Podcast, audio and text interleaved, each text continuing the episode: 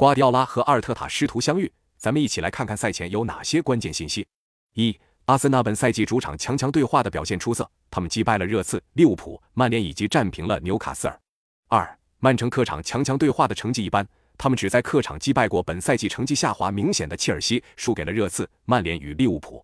三、阿森纳本赛季主场十场比赛有七场都是大比分结束，主场的风格比较大开大合。而本场所遇到的曼城又是英超进攻最强的球队，本场比赛场面上可能依旧会比较奔放。四，曼城主帅瓜迪奥拉七次面对自己弟子阿尔特塔执教的阿森纳取得了六胜一负的成绩，对阿尔特塔的特点了如指掌。